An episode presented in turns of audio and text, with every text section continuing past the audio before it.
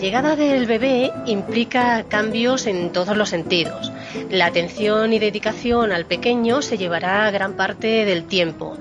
En ocasiones, los miedos y la irracionalidad, nunca justificables, dejan abandonado en un rincón el gato que hasta entonces había formado parte de la familia, desechado como un juguete roto, un ser que siente y sufre.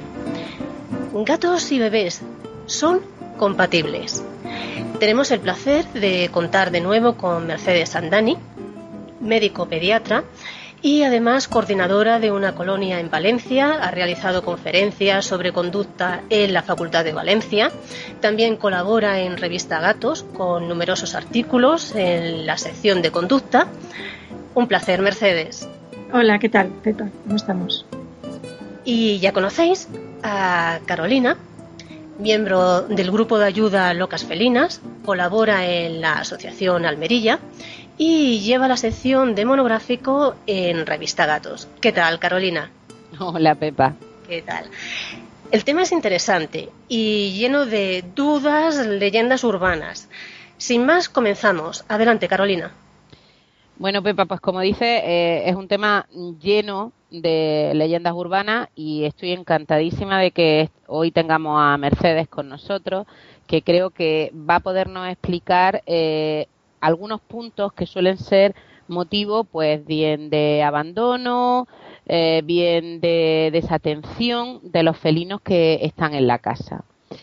Si os parece bien, creo que podemos empezar con, con quizá el primer tabú y el primer miedo, que sería, bueno, pues el tema de la mujer que tiene un gato, se queda embarazada y ya nos encontramos el primer terror, pánico ante los comentarios de algunos eh, médicos, matronas, etcétera, que eh, lo primero que dicen es si tienes un gato, el gato fuera. Mercedes es habitual, ¿verdad? Muchísimo, muchísimo, pero no solo, no solo eso, sino también familiares, padres, tíos, abuelos, eh, de la embarazada que muchas veces no tiene ninguna experiencia porque, normalmente es primeriza y todos eh, es muy corriente que vayan a incidir con lo de que el gato fuera. Bueno, porque nos encontramos con la palabra tabú realmente que es tosoplasmosis. sí, sí, la verdad que sí. Realmente, Mercedes, eh, realmente es tan fácil el que te contagie tu gato casero que lleva toda la vida contigo, que tiene sus controles veterinarios que te contagie esa tosoplasmosis? Pues no, realmente no, porque bueno, lo que ocurre es que los, médicos en general, la mayoría, desconocen el tema y se curan en salud. Y entonces eh, toman la, vía más fácil y la más directa, el gato fuera, porque tampoco a veces son personas que no son amantes de los animales y entonces tampoco les preocupa, ¿no? Pero vamos, en primer lugar, hoy en día es bastante difícil contraer la toxoplasmosis porque eh, normalmente en la toxoplasmosis está en las carnes crudas y en la tierra de jardín. Y así es también como la consumía antes el gato. Pero los gatos actualmente, los gatos domésticos, eh, si comen carne son latitas, ¿no? Y además hoy en día toda la carne está controlada por sanidad. Es dificilísimo. Es bastante difícil. la toxoplasmosis. Pero es que además mm, también eh, el toxoplasma gondii, que es el, germen que causa, que causa esta enfermedad, eh, solamente está en las heces del gato. Entonces es tan fácil como recoger en el arenero del gato las, eh, las heces del gato o bien ponerse guantes y lo va a hacer la embarazada, que lo haga otra persona o ponerse unos guantes, porque a nadie se le ocurre ir a coger las cacas del gato. Es decir, eso es, que es absurdo, ¿no? Entonces. Mercedes, a mí una duda que me corroe siempre. Eh, yo me he encontrado con muchas situaciones en que me han dicho, bueno, es que me lo ha dicho mi, mi ginecólogo, me lo ha dicho. De hecho, bueno, tengo amigos que son veterinarios, mujeres veterinarias, ¿no?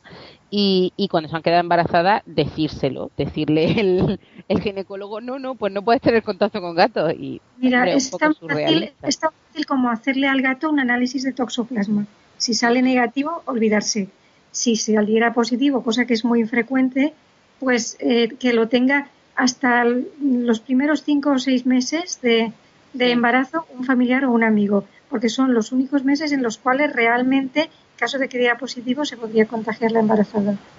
Muy bien. Bueno, y, cuando luego pasamos, o sea, porque aquí pasamos distintas cribas, ¿no? Eh, pasamos primero eh, la época de embarazo con la temida tosoplasmosis, aparte de bueno de una lluvia de comentarios de familiares y amigos, normalmente que desconocen el carácter de los gatos y tal, y que ya nos van avisando de que el gato mm, que para nosotros ha sido nuestro fiel compañero, radicalmente en cuanto llegue el bebé va a pasar a ser un asesino en serie que no dudará un instante en encargarse a tu bebé. Perdonad que lo diga casi, eh, riéndome, pero es que me parece realmente cómica la situación. No, es, más que cómico es trágico. Yo eso lo llamo el síndrome del príncipe destronado, que además es un, es un síndrome que, en psicología infantil o en psiquiatría infantil se da cuando llega un hermanito. Entonces, el, hermanito mayor eh, pasa a un segundo plano. Entonces, hay depresiones y tal, y eso mismo ocurre, puede ocurrir en un gato. Entonces, eh, yo pienso que aparte de que desde el momento que la embarazada sabe que se ha quedado embarazada hay que seguir una especie de protocolo que empieza con cerrar la habitación que va a ser del bebé para que el gato no asuma la llegada del bebé a, esa, a que ya no puede entrar ahí y coja celos. Sí. Eso es fundamental. Pero luego, una vez llegue el bebé, también es muy importante que cada, que cada, tanto el niño como el gato tengan su espacio de tiempo. Es decir, el niño hay horas que, hay horas que está durmiendo, ¿no? Entonces, esas horas se le puede hacer caso al gato como antes y jugar con él como antes. Pero es que además es muy importante ir presentándolos. O sea, por ejemplo. Eso te iba a preguntar, eh, la forma de presentación tiene que ser además también relevante, porque, vamos, yo te digo, yo no tengo hijos, pero yo he visto fotos y, y, gatos comportarse con una normalidad absoluta con un bebé, como si fuese uno más de la familia desde el minuto uno, y, y bueno, y hay gente que cuenta otros gatos que no, que tienen problemas. Cada, gato tiene su carácter, evidentemente, pero precisamente por los que pueden ser problemáticos vale la pena seguir el protocolo, eh, porque si se hacen las cosas bien, hay muchas más posibilidades de que salgan bien, ¿no? Es, eh, casi la garantía. Entonces, todo consiste en, por ejemplo, una mantita que haya sido del bebé en la, clínica, ponérsela al gato. ¿Ah, sí? Para que el gato vaya asimilando el olor del bebé.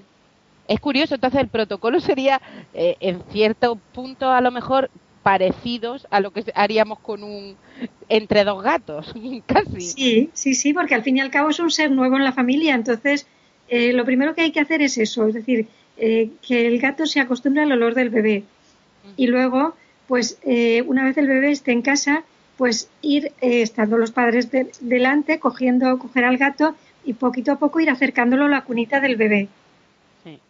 Bueno, pero eh, yo sí me he dado cuenta, por ejemplo, con la gente que conozco que tiene bebés y tiene gatos, que los que mejor se han adaptado es gente que realmente ha actuado con una naturalidad absoluta cuando ha llegado el bebé a casa. Es decir, mm, que no se han puesto a hacer aspavientos porque el gato se acercase al bebé, a olerlo o, o cosas similares, ¿no?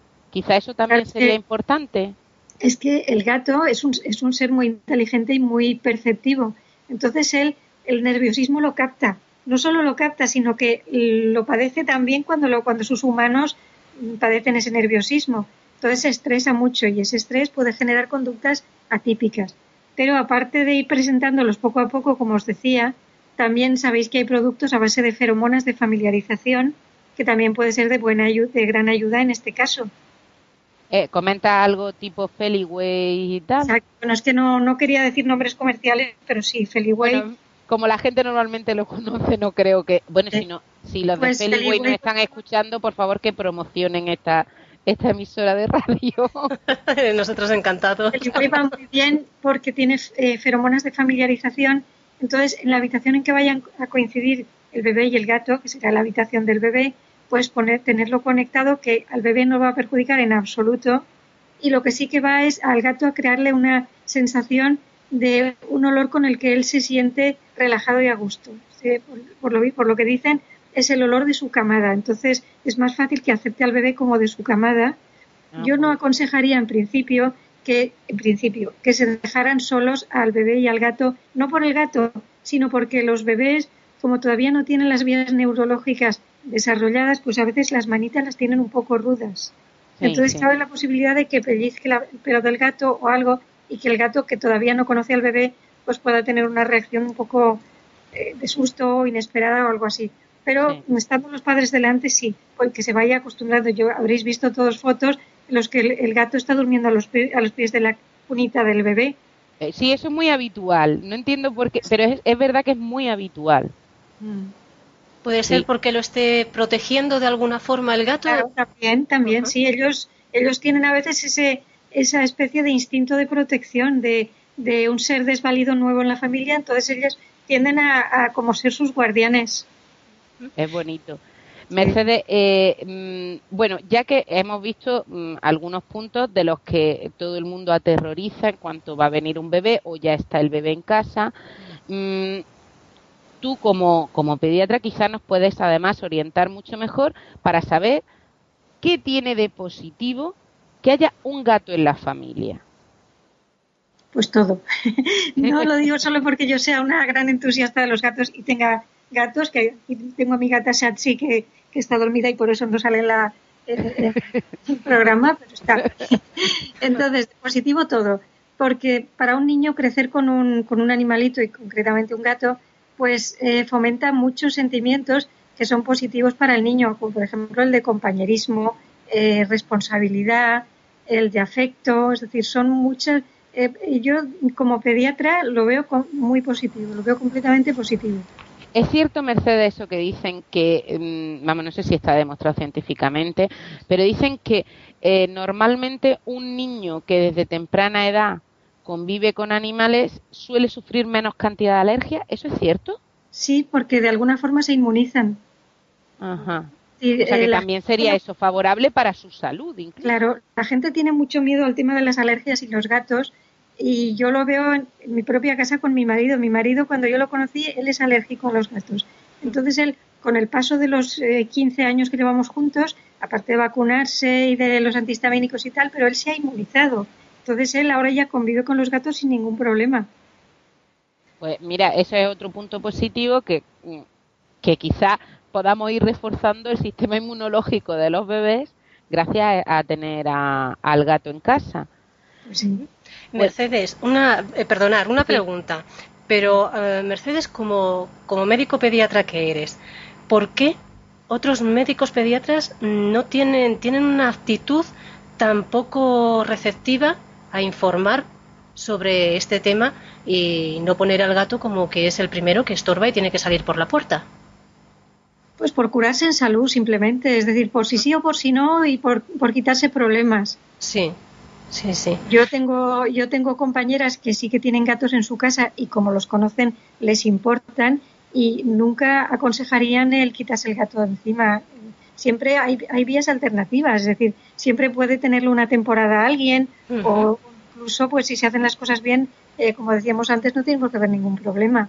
Pero es más fácil quitarse el problema de encima y decir el gato fuera. ¿Y no sería también en algunas ocasiones por un cierto grado de desconocimiento, Mercedes? Claro, por eso digo que no conocen el tema ni conocen los gatos. Ni Me refiero más que por no conocer a los gatos. Yo te lo comento porque en alguna ocasión he hablado con algún veterinario, precisamente hablando con temas tosoplasmosis y tal, y ellos mismos se reían y me decían, ten en cuenta que mm, la tosoplasmosis es una enfermedad más conocida por, por los veterinarios que por los médicos. Bueno, yo te puedo menos por una matrona. Yo te puedo decir que yo, bueno, yo no, mi madre que también era médico, hace años tuvo una paciente que, bueno, era la madre de un paciente, que ella había tenido y tenía toxoplasmosis y ella jamás había tenido contacto con un gato, ni había tenido gato en su casa, ni había convivido jamás con un gato y mm. tenía toxoplasmosis. Por eso digo que es que eh, se, eh, se echa la culpa de todo el tema de la toxoplasmosis a los gatos y hay muchos otros vectores. Mm, y, quizás son los que realmente están provocando que haya que, haya ese contagio, más que. Claro, que hoy por hoy los, gatos domésticos eh, no tienen acceso a carne contaminada tan fácilmente. No, yo solo me he encontrado un solo caso y ha sido, bueno, un gato callejero y que llegó en mal estado. Y después de, estoy hablando de a lo mejor entre 500 gatos que haya podido ver en estos últimos años. Es corriente, no. O sea, es bastante difícil. Pero vamos, yo siempre digo lo mismo, es tan fácil como hacer un análisis de toxoplasma. Que sale negativo, olvídate. que sale positivo, pues entonces es plantearse si alguien puede tenerlo durante los primeros cinco o seis meses de embarazo, que son serían realmente eh, los que hipotéticamente podrían ser, eh, no digo peligrosos, ¿no? Pero que, que podría haber algún, alguna posibilidad de, contagio. Pero vamos, yo es que no puedo entender el tema de deshacerse de un gato por estos temas. Bueno, Mercedes, y, y por último, el mm, pánico horrible eh, sobre mm, la posibilidad de que el niño ingiera pelos del gato porque empieza a gatear, por ejemplo. Sí, sí, sí, eso es, esa es otra de otra de las de las fieras de este de este tema. Bueno, pues eh, a ver, todo consiste en cosas tan sencillas como cepillar al gato con frecuencia, eh, pasar el aspirador con frecuencia y no sé, también eh, los ratos que el niño esté gateando, pues intentar a lo mejor tener al gato en una habitación aparte. Pero vamos, tampoco Pero sería. bueno, Mercedes, ¿hasta qué límite? O sea, me refiero. Es que a mí todas estas cosas eh, no dejan de sorprenderme un poco porque, mm, vamos, no es que yo sea una anciana, pero en mi época no se tenían tantas contemplaciones y los niños, mm, yo me he ido a mitad del campo y me he comido una lechuga recién cogida. Me refiero, ¿vale? Entonces, que no es muy higiénico, lo entiendo, pero con esa edad, con 5 o 6 años, tampoco tienen mucha cabeza. Mm, ¿Hasta qué límite? Porque, bueno, aunque yo limpie la casa y tal, puede ser que el niño inmediatamente, además por lo que tú decías, coja un poco de pelo del gato porque le pegue un tirón y se eche la mano a la boca y eso. ¿Es mortal? Para nada. Para nada. Yo, yo tuve aquí un caso de una de una persona que, que quería deshacerse de su gato porque, porque soltaba pelo y además el, el, novio que tenía era psicólogo y yo ya mm, se me cruzaron los cables y le dije, entonces cuando su novio empiece a perder pelo también lo pondré en adopción. ¿Verdad? Esto también perdemos pelo, ¿no? Entonces, eh, no sé, es además vamos a crear al final una sociedad de niños burbuja súper aséptica y eso mm. tampoco es bueno. No, no, no, para a nada. Eso, a eso me refería Mercedes, en que a lo mejor debemos de ser, mm, reírnos un poco más y, tomarnos las cosas con un poco más de, filosofía, de que no le pasa nada a un bebé. De hecho, bueno, sería cuestión de preguntarle a algún veterinario si el bebé puede tomar malta en caso de que ingiera grandes cantidades de pelo. yo he oído a veces barbaridades de que le roban la respiración y unas cosas que dices, Dios mío, cuánta incultura hay, por Dios. Sí, que todavía, todavía funciona alguna mm, por ahí. Claro, el problema de todo esto es que, como sabemos, mm, hay gente que lo utiliza bien como excusa para el abandono o bien, bueno, pues por desconocimiento, no digo que sea una excusa, realmente ellos lo creen. Y el problema quizás sea la falta de información y la falta de interés en aprender. No, también es muy importante un tema y es que cuando se coge un gato, eh, las dos personas o todas las personas de la familia han de estar de acuerdo, porque si hay una persona, por ejemplo, en la pareja que accede pero no le gusta la idea, cuando llega una situación de poder como pueda ser un embarazo, por ejemplo, pues va a presionar para que el gato salte.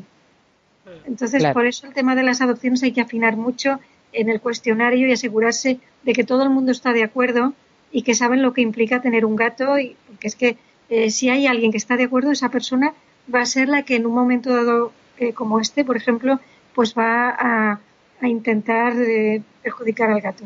Mm. pues creo, creo que este tema deberíamos, mm, o sea, gatos, adopción de gatos y parejas deberíamos de tratarlo en otro apartado porque tengo una opinión bastante radical sobre el tema. Sí, sí, no, no, no. Gatos y divorcio.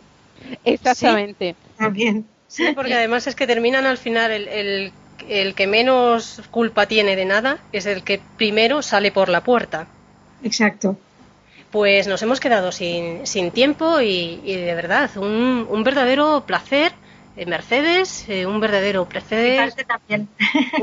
de verdad que un placer y, y muy interesante. A ver si conseguimos que algunas leyendas urbanas dejen ya de ser leyenda. Muchísimas gracias a todas. Venga, gracias a vosotras. Gracias.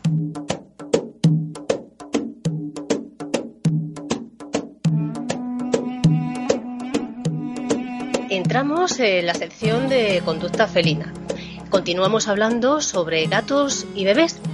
resolviendo dudas y absurdos mitos que vinculan de forma negativa y sin ningún tipo de fundamento lógico a gatos y bebés. De nuevo está con nosotros Laura Trillo. Tenéis toda la información en la web terapiafelina.com. Bienvenida de nuevo, Laura. Hola, ¿qué tal? Un placer. A ver, vamos, eh, muchísimas gracias. Vamos a comenzar. Comenzamos. Eh, han decidido tener un bebé y, lógicamente, su gato sigue formando parte de la familia. ¿Cómo se ha de preparar o enseñar al gato que su entorno va a cambiar dentro de unos meses? Vale. Lo importante es no dejarlo para lo último. Mm. el gato mm, sabe antes que tú que, estás embarazada. Y ya lo notan. Eh, uno de los primeros síntomas que puedes tener es que tus gatos están pegaditos a ti todo el día y están muy, muy pesados, ¿no? Y bueno, uno de los errores que cometemos eh, es dejar eh, todos los cambios para el final, ¿no? Al octavo mes empezamos a remover todo, empezamos a meter muebles, pintar habitaciones y demás. Entonces, claro, al gato y ya enseguida viene el bebé y, bueno, son demasiados cambios muy bruscos para, para, el gato. Depende del temperamento del gato, cómo se mm. lo va a tomar. Hay gatos que no notan que pasan de todo y gatos con miedo a lo mejor pues que les afecta mucho más entonces es importante empezar con cambios progresivos a partir del quinto o sexto mes de embarazo pues empezar a preparar una habitación poquito a poquito metiendo algún mueble y sobre todo dejando siempre que el gato tenga acceso a, cualquier eh, objeto nuevo, eh, olor nuevo, dejar que, que marque con sus feromonas todo lo nuevo y no regañarle, por supuesto, por entrar en la habitación eh, y que sean cambios muy progresivos y alargados en el tiempo. Hay tiempo de sobra mm. para, para, que el gato no, no tenga que, sufrir un cambio brusco. ¿Y el bebé eh, ya está en casa? Es el primer día para todos. ¿Cuál sería la forma adecuada de presentar al pequeño, al bebé, al gato de la familia? ¿Cómo lo haríamos? Pues cuanto más natural y más bonito, eh, mejor, sin miedos porque el gato no es un asesino de bebés eh, ni le, va a hacer daño al bebé como, como mucha gente tiene miedo, ¿no? Eh, los gatos simplemente a veces, sobre, todo si son gatos muy inseguros, a veces reaccionan un poco con miedo ante algo nuevo, porque hay que tener en cuenta que un bebé humano no se parece a nosotros para un gato, ¿no? Sino que es un ser muy pequeño que huele diferente eh, se mueve distinto y vocaliza muy alto y las vocalizaciones agudas y altas para un gato a veces indican amenaza y tensión. Entonces hay que tener en cuenta que algunos gatos quizás se puedan asustar, pero si nosotros reaccionamos también con miedo y tensión, pues le estamos dando la razón al gato de que hay que asustarse. Mm. claro, entonces cuanto más natural eh, sea la presentación, quiero decir, dejar que el gato se acerque al, al bebé sin problemas. Eh, incluso si el gato tiene miedo, pues podemos ponerle eh, incluso juegos o premios eh, cerquita del bebé, poquito a poquito, pues recrear situaciones positivas cerca del bebé sin miedo, sin castigo, sin regañar, sin echar al gato en ninguna circunstancia, porque el gato no va a hacer daño al bebé. Nunca. Y además que conocemos a nuestro gato y sabemos que, bueno, cuando se asusta, pues simplemente vamos a darle tiempo. Y si está tenso, pues vamos a, dejarlo tranquilo, ¿sabes? El ritmo, eh, el que el gato pida y, hay tiempo de sobra igual, son muchos años por delante, entonces no sé, no tiene por qué ser todo en un día, pero hay que, hay que saber mm, controlar un poco, sí, controlar un poco el, posible miedo que pueda tener. La mayoría de los gatos no lo tienen porque saben muy bien lo que hay. Pero si hay tensión, pues simplemente controlar esos niveles de tensión y proporcionarle al gato momentos de tranquilidad hmm. también, poquito a poquito. Estar, los primeros que deberíamos de estar tranquilos seríamos nosotros. Claro, sin miedos. Claro, y una vez que, que todo volvemos a estar tranquilo, es decir, el bebé está durmiendo tranquilamente en su cunita. Eh, ¿Cómo debemos de actuar para que el gato no se sienta desplazado? Bueno, simplemente no cambiando nosotros, porque lo que suele ocurrir y es, a ver, es, comprensible que al principio, ¿no? Cuando eres madre y padre, eh, pues te faltan horas de sueño, estás cansado, te tiras mucho tiempo sin dormir y puedes eh, estar un poco más irascible, más irritable. Entonces, a veces mm, tiendes a mm, perder un poco los nervios mm, sin, sin venir a cuenta. Entonces, ¿quién lo paga normalmente? Los animales. Hmm. El gato que, pues, eh, no sé, que se ha subido al sofá eh, al lado del bebé, te has asustado, le has regañado y le has echado, cuando hmm. él siempre dormía ahí. El gato que intenta entrar en la habitación del bebé, te lo has encontrado metido en su cuna, te has asustado o no te gusta por lo que sea y le has regañado y lo has echado. Esos cambios de actitud son los que hacen, evidentemente, que los gatos empiecen a, tener problemas. Y, realmente viene por nuestra parte. ¿Por qué no puede estar el bebé en la cuna? El, digo, el gato en la cuna. en la cuna. Eh, ¿Por qué no puede subirse el gato al sofá cuando está dando de mamar al bebé? Eh, ¿Por qué no? ¿Sabes? Es, es eso. Entonces es eh, intentar mantenerle sus rutinas de siempre al gato. Si, si come la tita a las 9 de la noche, bueno, pues intenta seguir dándosela o le cambias de horario.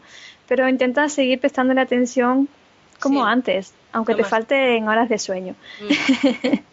y el bebé ya empieza a gatear, empieza a moverse, la forma de moverse y tampoco la mm, fuerza que ellos pueden no la controlan. Eh, ¿El gato es un juguete? No, claro que no. Claro que no, el gato es un compañero más, es un miembro de la familia más. Normalmente cuando el bebé está gateando, el gato todavía puede controlar la situación muy bien. Entonces simplemente dejar que el gato tenga sus vías de escape en bueno, que si él, se ve acorralado o se asusta, pues se pueda subirse a alguna altura o salir de la habitación y ya está, ¿no?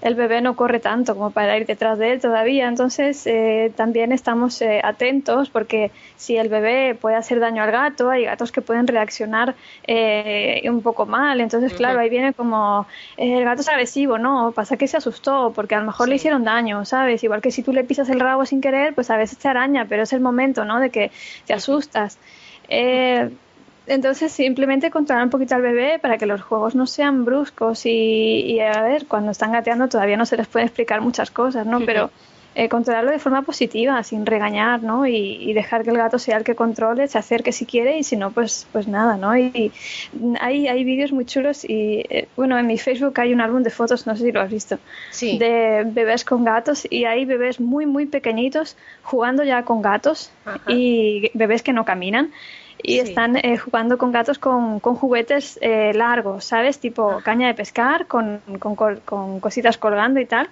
Y es alucinante cómo, cómo los gatos y los bebés pueden ya jugar eh, sin, y evidentemente no le hace ningún daño.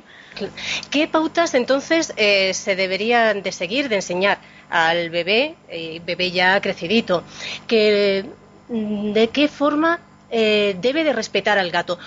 ¿Cuáles serían esas pautas que los, padres deberían de enseñar, en este caso al niño, al bebé? Pues es, es, un, es un momento ideal para enseñar al, al, niño lo que es el respeto por los demás. Y es, es, una forma muy bonita de hacerlo. Eh, es simplemente enseñarle eh, los ritmos que tiene el gato también. Y mira, cuando está durmiendo, pues hay que dejarle tranquilo. Cuando el gato venga, entonces le acaricias. Si él está por ahí, pues vamos a dejarle que él haga su vida también.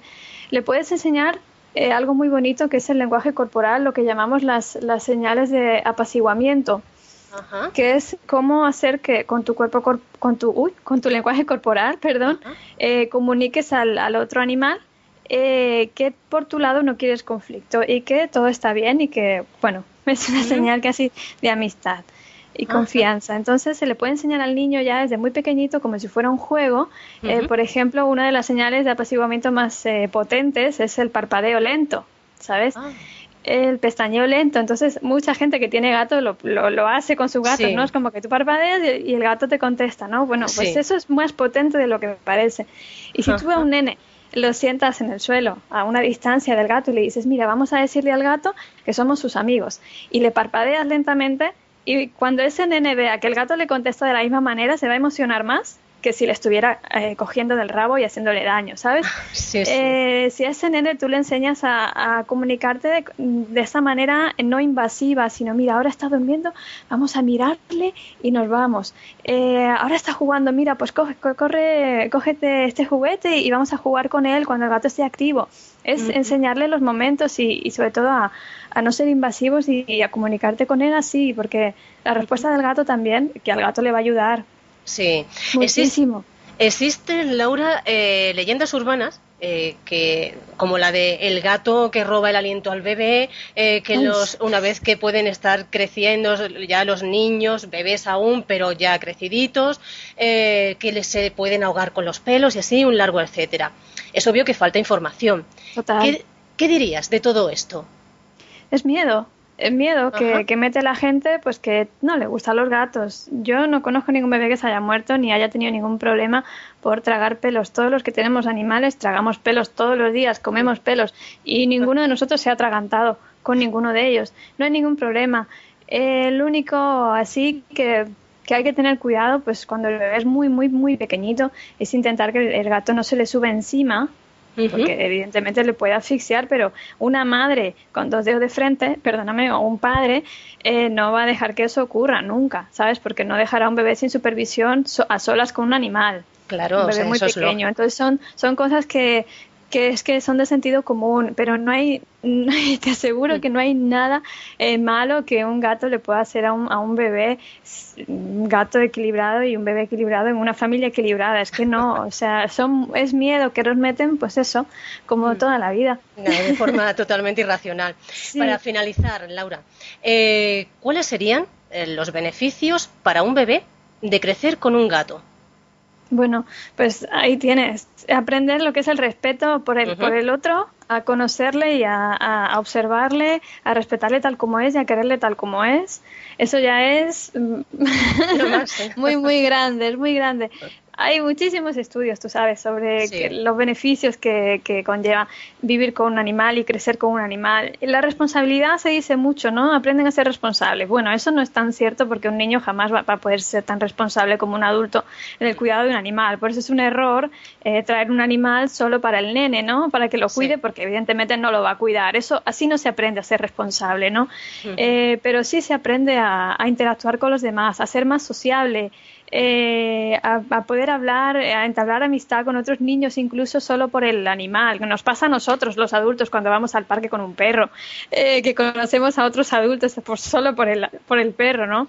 Eh, sí, es así, o sea, los animales nos ayudan muchísimo en cualquier sentido, los gatos, evidentemente, es que tienen múltiples capacidades para, para hacernos el bien en, cualquier manera y, el ronroneo, tú sabes. Eh, pero ya solo el, la, sociabilidad, el, poder relacionarte con el otro eh, de forma respetuosa, eso, eso es muy grande, que lo mm. pueda aprender un nene desde pequeñito. Y además es que no, no está pagado, eso sí que no está pagado. No. Muchísimas gracias, Laura. Ha sido de verdad un verdadero placer contar de nuevo con, con tu presencia.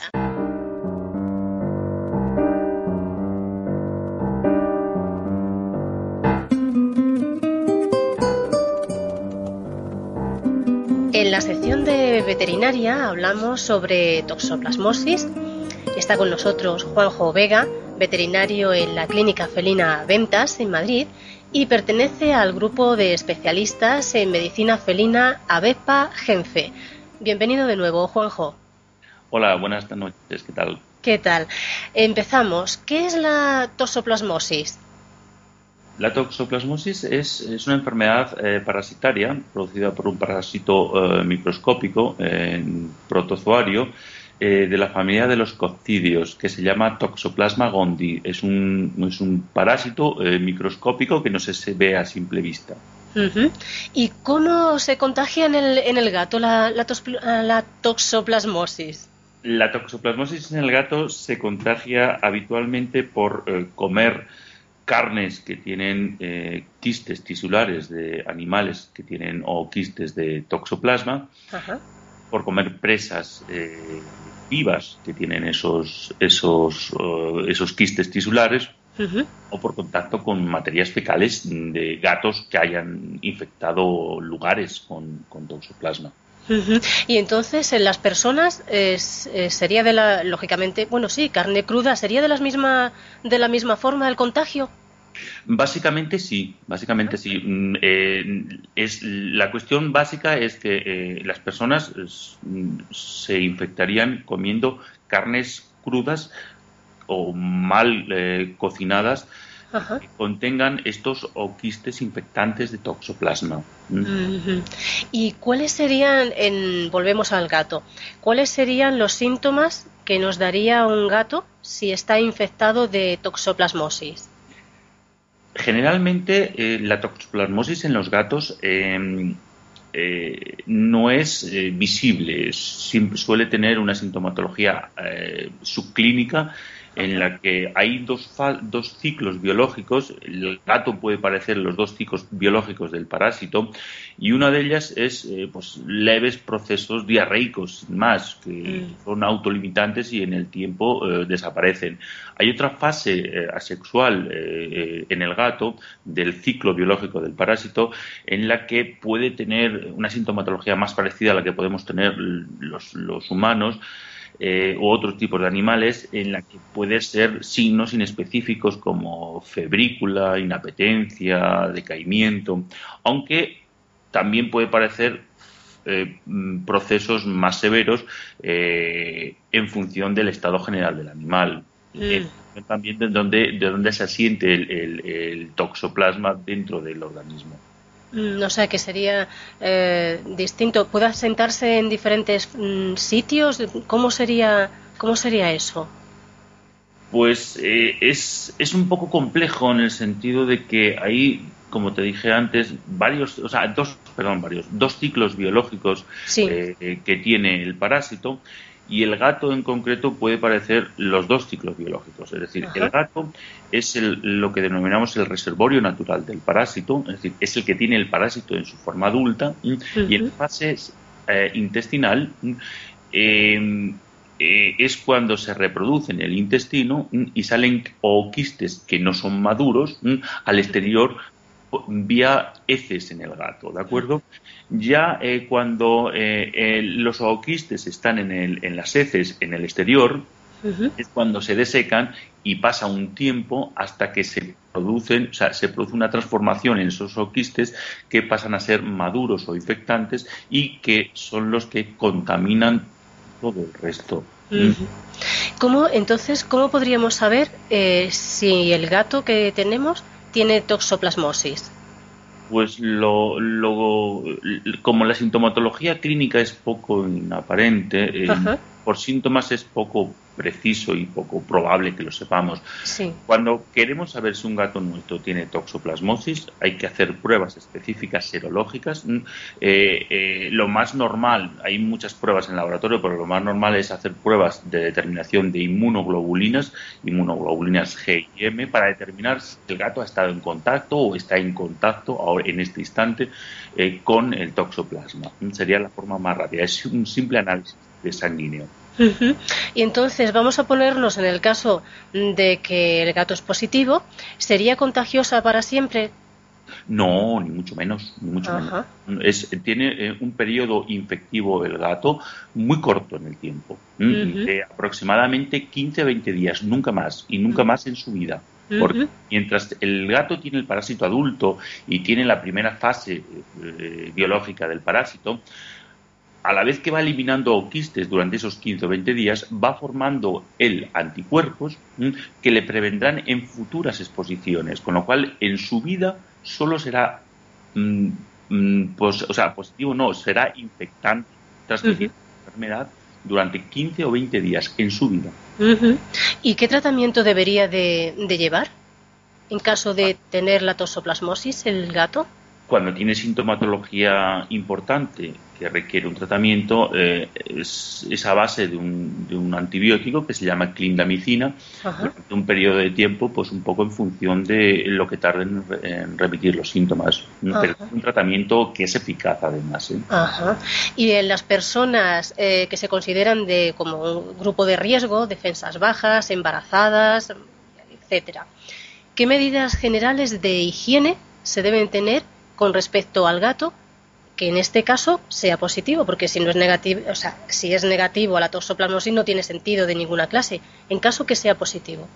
Vale, las, medidas higiénicas que deben tener las personas eh, con respecto al gato eh, mm, eh, son realmente pocas, teniendo en cuenta que el gato es infectivo cuando lo es durante un corto espacio de tiempo, no es necesario tener grandes, grandes medidas es importante em, eh, eh, cambiar el arenero todos los días, es decir, eliminar las heces del arenero todos los días, porque desde que el parásito eh, pone huevos en las heces y los huevos salen al exterior por las heces, tiene que pasar un mínimo de dos, tres de dos a cinco días, disculpa, para que se sequen y sean infectivas. Con lo cual, si tú eliminas las heces todos los días del gato, nunca, nunca llegarán a haber huevos eh, infectantes, ¿de acuerdo?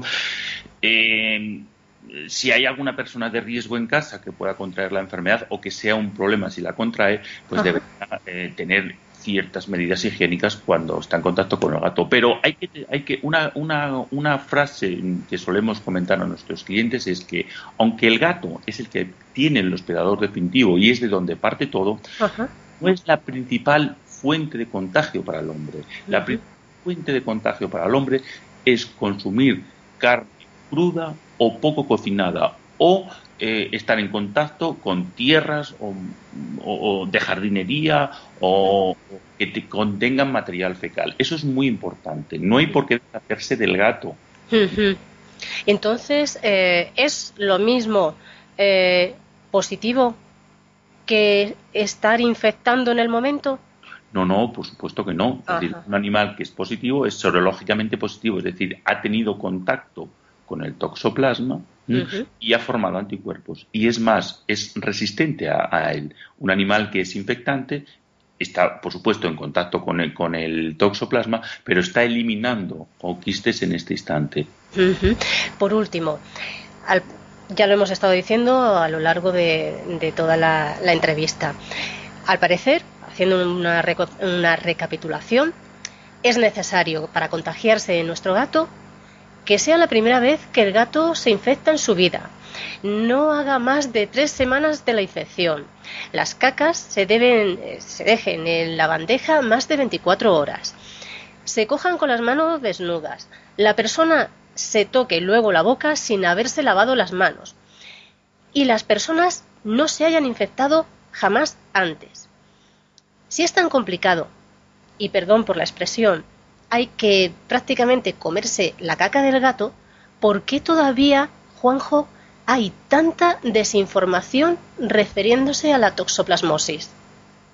Yo personalmente pienso que em, nos preocupamos de la toxoplasmosis en, pocas situaciones, eh, pero sobre todo la más indicada es, o sea, la, más, la más importante es cuando las mujeres se quedan embarazadas o, van o quieren quedarse embarazadas. Entonces, su principal eh, eh, informador en ese instante es su ginecólogo.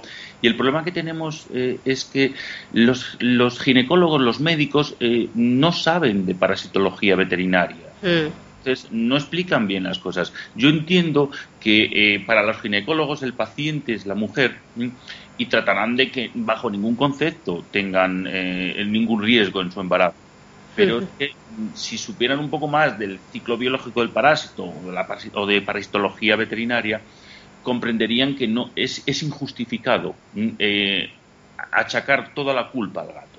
Gracias. Un placer.